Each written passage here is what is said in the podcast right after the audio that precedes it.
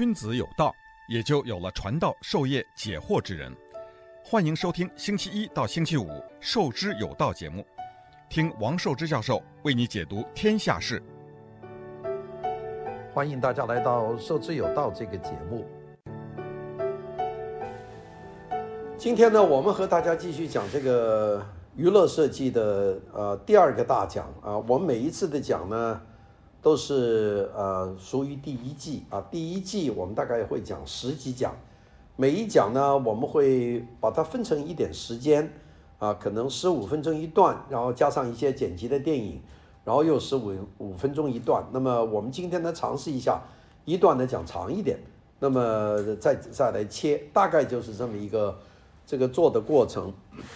娱乐设计这个题目呢，在国内呢还是比较早的去讲的这么一个题目，因为国内呢还没有人把娱乐设计作为一个单独的题目讲。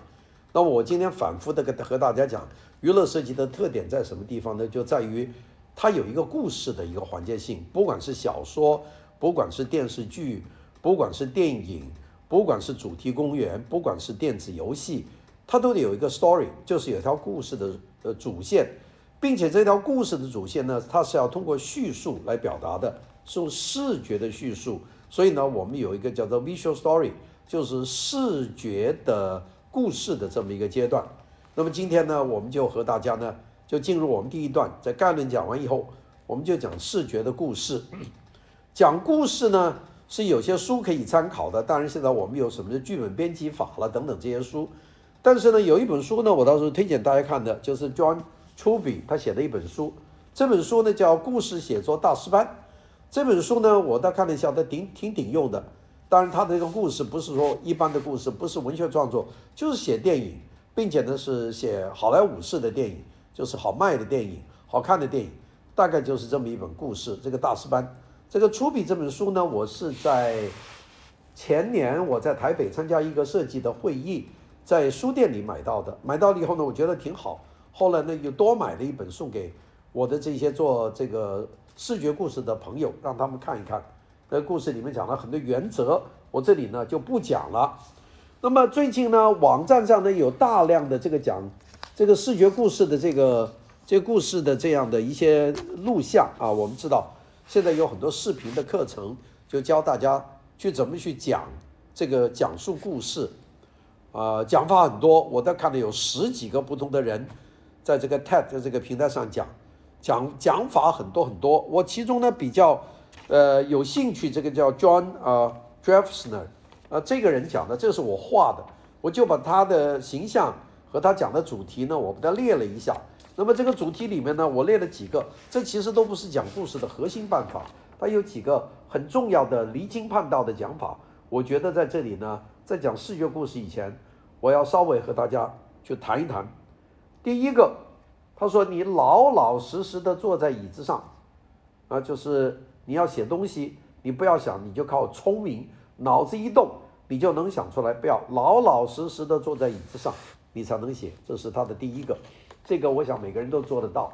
不过现在的年轻人呐，你要大家老老实实的坐在椅子上啊，我估计也不容易啊，大家都不太愿意坐啊，总是拿个手机东晃西晃。哎，他说老老实实写。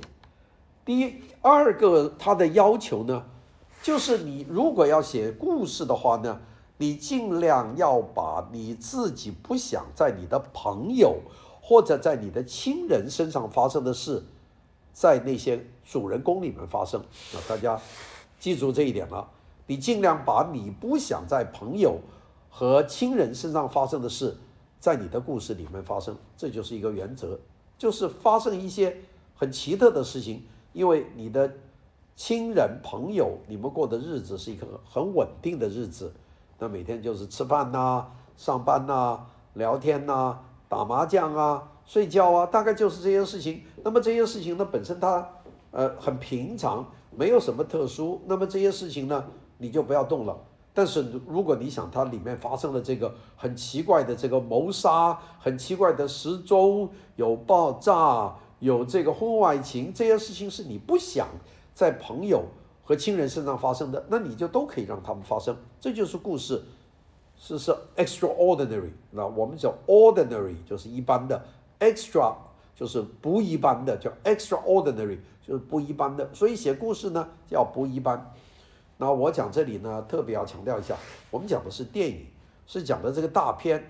那做电影做大片就要这样做。如果你写一个纪实性的文学，拍纪录片，你就不需要这样做。这只是他的一个讲法。第三个呢，就是你呢非常喜欢你的英雄人物，每个人都会创造一个英雄人物。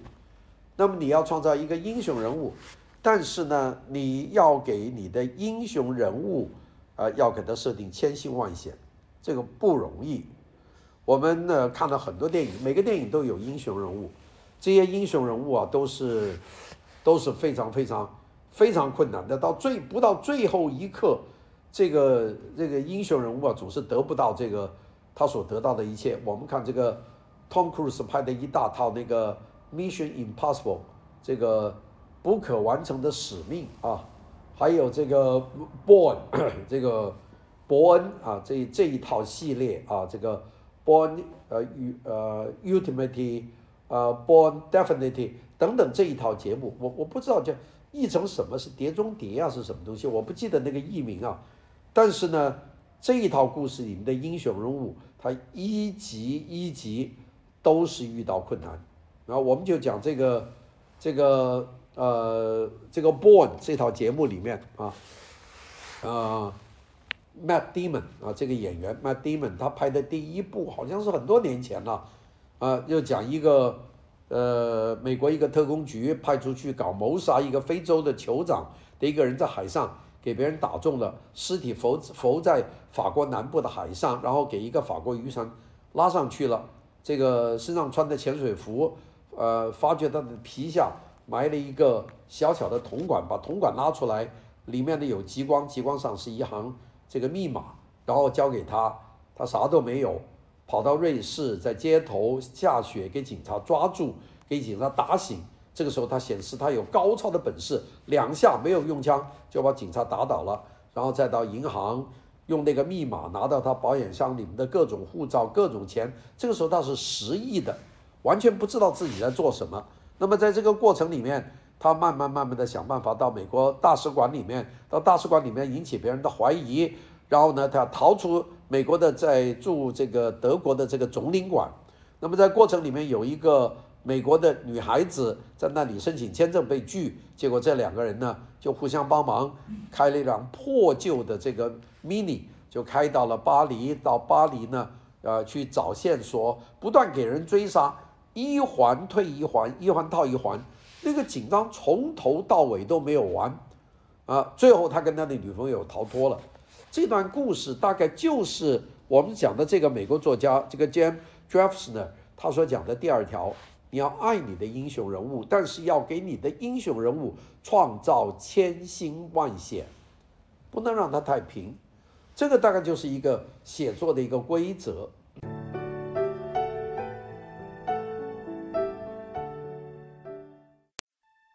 君子有道，也就有了传道授业解惑之人。欢迎收听《授之有道》节目，听王寿之教授为你解读天下事。我们看很多成功的电影啊，都千辛万险。当然，有些它不一定是险很大了。我刚才讲的这个，像这个《花样年华》，像这么一部电影，这部电影呢，没有什么千辛万险。张曼玉没有什么险。梁朝伟也没有怎么险，那大家说，那那不是王家卫没有给他们创造千辛万险吗？有的，他们两个的感情走不过那一段，两个人都对自己的配偶有感情，两个人都害羞，不要不想走出那一段，所以这部电影用极慢的手法让让两个人受尽煎磨，两个人街头等雨抽烟，两个人会一个去买粥，一个人回家。两个人甚至约了在房间里面写脚本，写脚本的时候外面打麻将，走不出去，在房间里待了一整天。然后呢，两个人最后下定决心到酒店去相遇，但是又没有勇气开门。那么到最后，啊、有一个可能性就是他们两个当然有了一个孩子，但是梁朝伟他没有办法接受这个心理的压力，他出走了，到了新加坡，到了其他的地方，那个。张曼玉呢，最后带了一个没有孩子的父亲，都两个人都离了婚，都过了很多年很多年，两个人也失之交臂，这还不困难吗？所以我说，这种困难不一定是要像那个 Matt Damon 的那种翻天覆地的难，也可能是小小的难。这种难呢，就是要给你的英雄啊创造这个这个障碍啊，就是说英英语啊，create tremendous obstacle，用很大的障碍让他们完成不了。这大概是写故事的一个第二个内容。当然，他第三点写。他就说，我们一多半人写电影啊，写故事都是失败的。你想创作故事，你基本上都是失败的，你不可能成功。我老是觉得我自己很会讲故事，其实我不会。我讲的都是回忆录，讲的是我自己经历的。我自己经历的事情里面没有这种，呃，不想在我身上发生的事情，没有的。所以我的故事虽然有价值，但是它并没有故事性啊，也就是说，大家听起来。他不会惊心动魄，他不会觉得很遗憾，人就过去了，这个不算，啊，所以故事和回忆录它不是一回事。除了有些人九死一生的回忆录有可能写成电影，但那种人很少。那么他说呢，一多半人写故事都失败的。我也曾经啊、呃、想过写故事，但是没有写成。写的故事怎么总是像我身边发生过的事，就没有用。所以呢，后来才觉得。这个一定要知道，写故事百分之九十九是要失败的，但是呢，一定要争取去写故事，因为大量的故事就是在失败的边缘里面产生的。当你最后没有这个结果，你最后找到一个结果。我们记得二零零八年的奥林匹克运动会的那个参赛的方案，那个那个稿子，当时就是。陈少华、这个韩佳英、靳代强三个人在那里做稿子，做做做，做到最后都不要了，就把那个稿子涂了多少稿都没用，就丢到垃圾桶里去了。突然间在垃圾桶里面看见的那一张，哎，突然间有灵感，再一画出来，那就变成了那一年的申奥的那个标志。大概就是在失败的边缘里面抢过一个东西，大概就是一个可能性啊。这个是讲到这一点。他讲到的第四点，他说无知比有知更加有价值，因为无知会让你探索。我们这些人呢，有文化有知识，我们总是想做成一个有知的人。其实做有知的人呢是非常痛苦的。你别老装的什么都知道，最好是无知，因为无知的人呢，他有一种探索感。我们昨天讲过《鲁滨孙漂流记》，鲁滨孙的本身。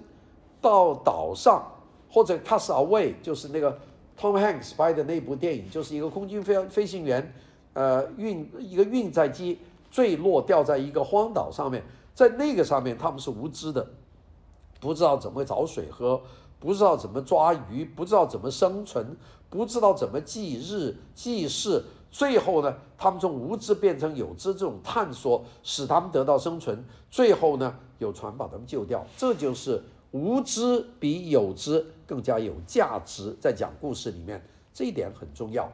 所以呢，不要你一开始就努力创造一个百科全书的式的人，这个人什么都知道，非常懂得明了道理。这个人呢，讨厌，因为他没有探索的心情，他总以为知道很多。现在我们看很多的电影啊。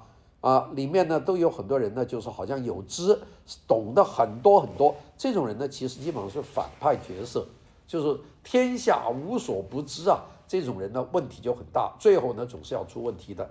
我们看那个呃，漫威里面也有几个博士，像那个 Doctor Stranger 啊，奇异先生，懂得很多，懂得还多，到最后呢还是这里打败那里打败。就是说，知识并不让人觉得开心。知识呢，有时候你懂得太多，别人觉得很讨厌。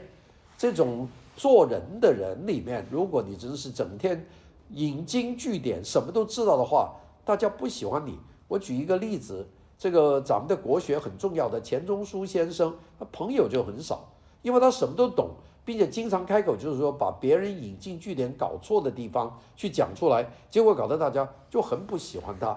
这个大概就是一个例子了。好，这个是我们讲到他的这个讲故事的第四条，第五条，不要去努力的找到自己设定的意义。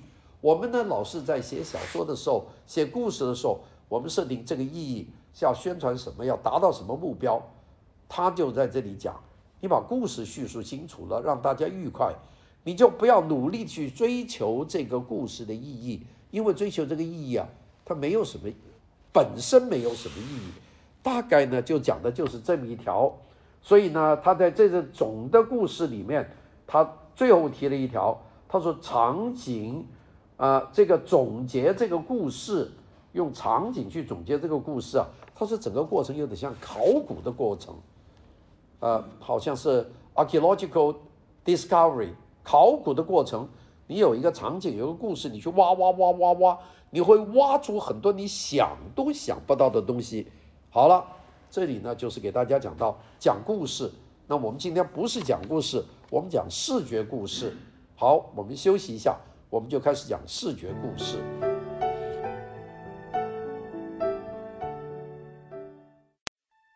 君子有道，也就有了传道授业解惑之人。欢迎收听《授之有道》节目，听王寿之教授为你解读天下事。欢迎大家来到我们这个娱乐设计第一季的第二讲的这个大节目。这个节目呢，我们是和大家讲视觉故事，视觉故事呢，我的所有的笔记做在一本很小的册子里面，可以大家给大家看看，是一本很小的册子。这个我的所有的视觉故事呢，都在这本小册子里面。大家说够不够啊？你这个才充其量一两百页，够不够啊？够了，这个是非常足够的，因为我平时所听的、想到的视觉故事呢，我都记在这个里面。这个这本。笔记呢是在二零一九年的，好像呃七月份，七月份去听课去做的，后来自己加了很多笔记。当时听课呢是在南加州大学的电影学院，啊、去听两个这个讲视觉故事老师的课，我做了一点笔记，然后做完笔记以后呢，就在这种笔记的边上呢，我自己又加记了很多东西。这个大部分呢，就是我的笔记的内容。这个笔记后来我把它修缮了一次，本来老想把它打到电脑上，但是后来觉得笔记呢还是最亲切，所以我今天呢就根据我这个笔记讲。这个课程的来源呢是主要的大纲是这个南加州大学的电影学院的这个 Visual Story 的它的一个构架，Cinematic Art School University of Southern California 是这么一个课。那么这个讲课的老师叫 Bruce Block，这个 Bruce Block 呢是个讲得非常好的老师，但是他由于那个课，他一共是两天，他两天必须把这个课讲完，所以讲得非常的快，讲得很吵，也没有给大家看很多这个有关的电影。那么但是我听了以后呢，我做了很多细的笔记加在上面。那么这样呢，我想根据这个脉络来把这个 Visual Story 把它讲细。那么这今天呢，我们就开始讲第一讲，未来的几讲我们都讲视觉故事啊。视觉故事讲完了以后，我们讲电影的类型、独立制片、好莱坞大片，然后讲到电视剧，再讲到这个音乐剧，再讲到话剧，再讲到别的。我们的路呢就越走越容易，因为那都是大科，而视觉故事呢是最难的一个。那个我们先讲视觉故事呢，我们讲视觉故事有。呃，三个组成部分，一个是 beginning，一个是 middle，一个是 end。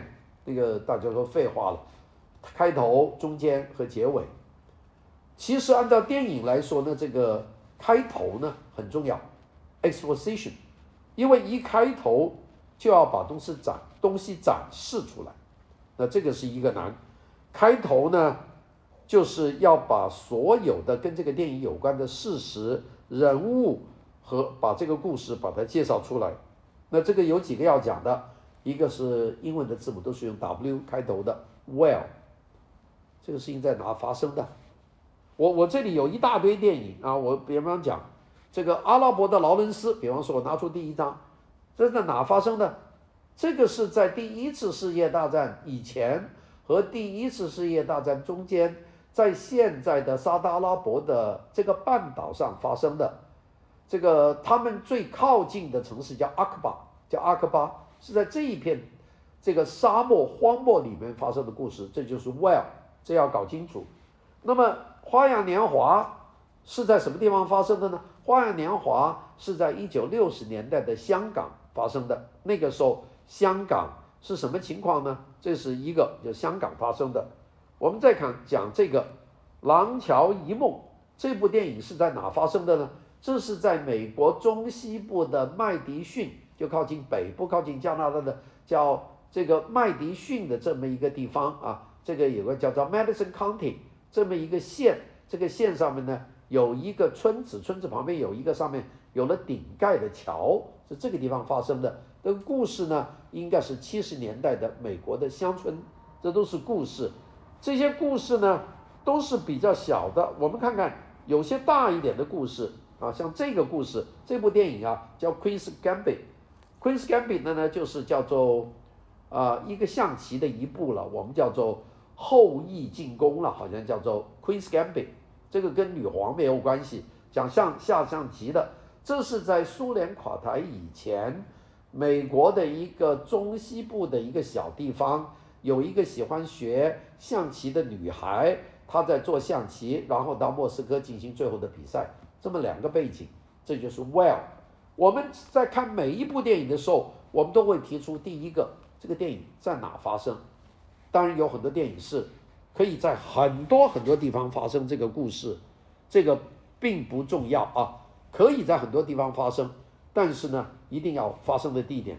其实有些电影呢，它比较复杂，像我们说这个 Avengers，这个复仇者联盟，它在哪发生呢？这个。有地球，也有河外，呃，也就是说，在外面的卫星上面，这个打到天，打到地，并且呢，由时间转月，像凤这个雷神，他回到他的星球，所以这个呢，就是 well，就是地点交代呢，非常的困难。那当然，现在的年轻人可能有脑力去操纵，哦，这个到这个星球，到那个星球，到那地方拿有多少个宝，呃，这个权力的宝石，这个地方哪个地方他记得。但是对于一般脑筋的人呢，要搞清楚这个 well 在什么地方呢？非常困难，这就是一个困难。所以看这个电影呢，第一步难还不是角色的繁复，它最难呢就是看这部电影的它的发生的地方。我们有很多人呢是感觉到困难，所以第一步就是 well 这个地方。第二个呢就是 who 谁，那 who 呢？我们说，我们刚才讲的第一步这个 Who 就很简单，两个人，玛丽莲·斯特利普和这个克林·伊斯伍德这两个人 Who，他们两个人再扩展一下，就是 Marion Streep 的丈夫和他的两个未成年的子女。那么再扩大一点，就是这个两个未成年的子女后来成年了，母亲去世了，回到家里来收拾母亲的遗物。再扩展一点，还有他的儿子的这个太太，就这么多人。所有的故事，这个 Who 就是主要就两个人。这电影好处理啊。我们像《金色池塘》，主要就是这个 Henry Fonda 和 Peter Fonda，呃，这个呃 Peter Fonda 和这个呃金方导就两个人。那么加多一点，Audrey Hepburn 和本就加一个老太太，再加呢还有一个小孩，就四个人，非常容易处理。我们讲这个。克莱默夫妇，就是克莱默先生和他的儿子，再加一点，就是克莱默克莱默的太太，就这么三个人，三个人的一场戏非常容易演，这就是 Who。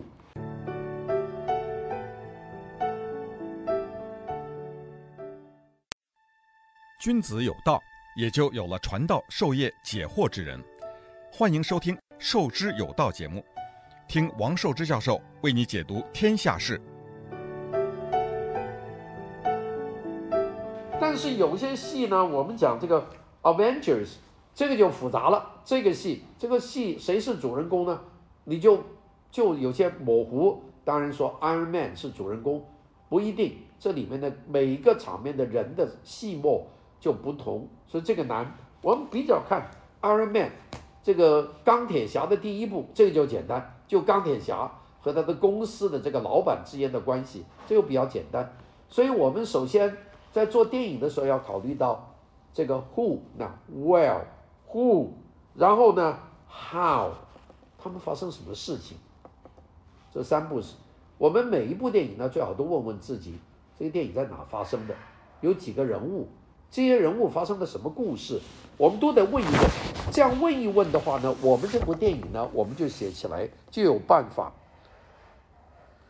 当然很重要，我们讲这个电影的起头啊，就是要让观众知道这是开头了。有些电影啊，他不一定想告诉你开头。我们看那个 Stanley Kubrick 的那个《宇宙奥德赛》二零零一，它的开头啊，是一直开了二十分钟，啊，就是一个地球上面有几个猿人在扔骨头，哎呀，就是不停不停的有一个古典音乐在背景，一直到最后发现地上插了一块什么痕迹都没有的一块金属的板在那里，那段用了二十分钟。所以呢，观众呢始终不知道这个什么时候是 beginning，并且那个 beginning 和中间没有关系。那块铁块是到这个电影的最后结束才有的，这就是大制作。当然，我并不赞成所有的电影都走都走这个 Stanley Kubrick 的这个二零零一宇宙奥德赛这个道路。但是呢，这个一般不知道，但很多的观众一看电影就知道这是开头，因为它很容易的。走上这个正路啊！我举一个例子说，那个开头啊，比方说我们看那个呃《西雅图不眠夜》啊，这个啊这个非常有趣的一个电影，呃这个呃 Hanks 啊他演的这部电影啊，那个有个叫 Meg Ryan 啊，那个非常好看的一个女孩。呃，一开始这个女孩过圣诞节，哎，我觉得那个开头，呃，纷纷，然后呢，他就坐个车，坐这个车呢，好像是从巴尔的摩回家，在路上呢，圣诞节的晚上，这个芝加哥的电台里面有一个播音，播音里面就讲这个说我们有一个家庭节目，接收各种不同的电话，这个时候有一个男孩子叫 Joanna，他就打电话进来了，啊，就是 Joanna 说我现在要帮爸爸找个女朋友，哎，这就开始听了。然后呢，然后这个，呃，这个 Ryan 就把这个车停在一个加油站，在那里买杯咖啡。结果发现咖啡馆的两个女佣人在圣诞节的晚上也在听这个，然后都在议论：“哎呀，是哪个女人呐？”这个事情就开头了。这个事情开头呢，它的时间用了一点，但是它开得非常漂亮，一下子又打到主题。这个就是 Let audience know the beginning, and this is beginning。这就是开头的一个。那么。所以呢，我们说总结起来，作为电影视觉的故事，开头有什么要求呢？第一个，开头应该简单，呃，应该很简明扼要，就是一一一开始就知道了。当然，我们现在的电影有些开头开很复杂，就开头有很多的线索，有很多的脉络，搞搞了一段以后，然后才有一个开头的那种，那种的是新派的，老派的开头呢，都比较简单，就是很大概开头十五分钟或者十分钟，你就知道开头，并且这个主人公全部都摆清楚了。我我觉得这种呢就是一种，我呢是属于比较老派的那种看电影的人，所以呢也是希望开头呢还是比较明了精确啊。所以我们会举很多电影的开头给大家看的。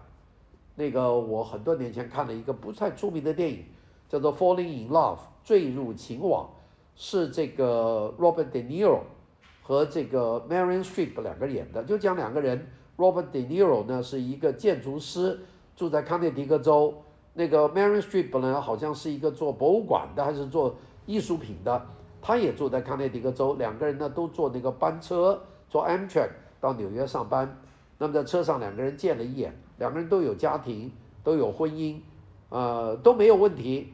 两个人在车上见面，那么一个赶一个还不同一个站，两个人当中还隔了一个站，这样上车，两个人邂逅见面，也没有一见钟情，但是这个电影一开头就创造了很多巧合，让这两个人呢老在撞在一起，后来回去的车也在一起，这个开头呢，我觉得开得非常好，很短小，非常简单。我们再讲讲几年以前的这部电影，那个《Notting Hill》。诺丁西，诺丁山，那个一开头，那个 Hugh Grant 是一个不成器的一个旅游书店的老板，在诺丁 Hill 开个小书店，到书店去上班。这个时候书店当当铃一响，就进来一个一个女孩子。这个女孩子呢，就是大电影明星那 Julia Roberts 进来以后，两个人呢就买书。你有个人想偷书，就说了，然后就出去了。反正这个事儿就完了。结果一出去以后呢，Huger 去买了一本橙汁，一回来，这个橙汁一撞撞到这个这个这个这个呃这位女士，把这一杯橙汁呢。就倒在他的身上，所以没办法，又回到他的书店，在书店里面去换衣服。这一个过程其实前后用了不到二十分钟，就把整个的事情就交代清楚了。我想这个开头呢，就达到了简短而又准确的这个开端啊，这个开头，所以呢就叫做这个 beginning should be easy。非常的简单啊，这个我觉得这几个都是开得很 easy 的这个开头。好了，讲的开头我们就讲 middle 啦，就讲中间应该怎么处理。我这里不光是讲电影了，包括所有的戏剧，大概也都有这个倾向。我们呢现在呢开始跟大家讲 middle，就是一个故事有 beginning，有 middle，有 ending。那么 middle 应该怎么做呢？我们呢这个明天呢接着再讲。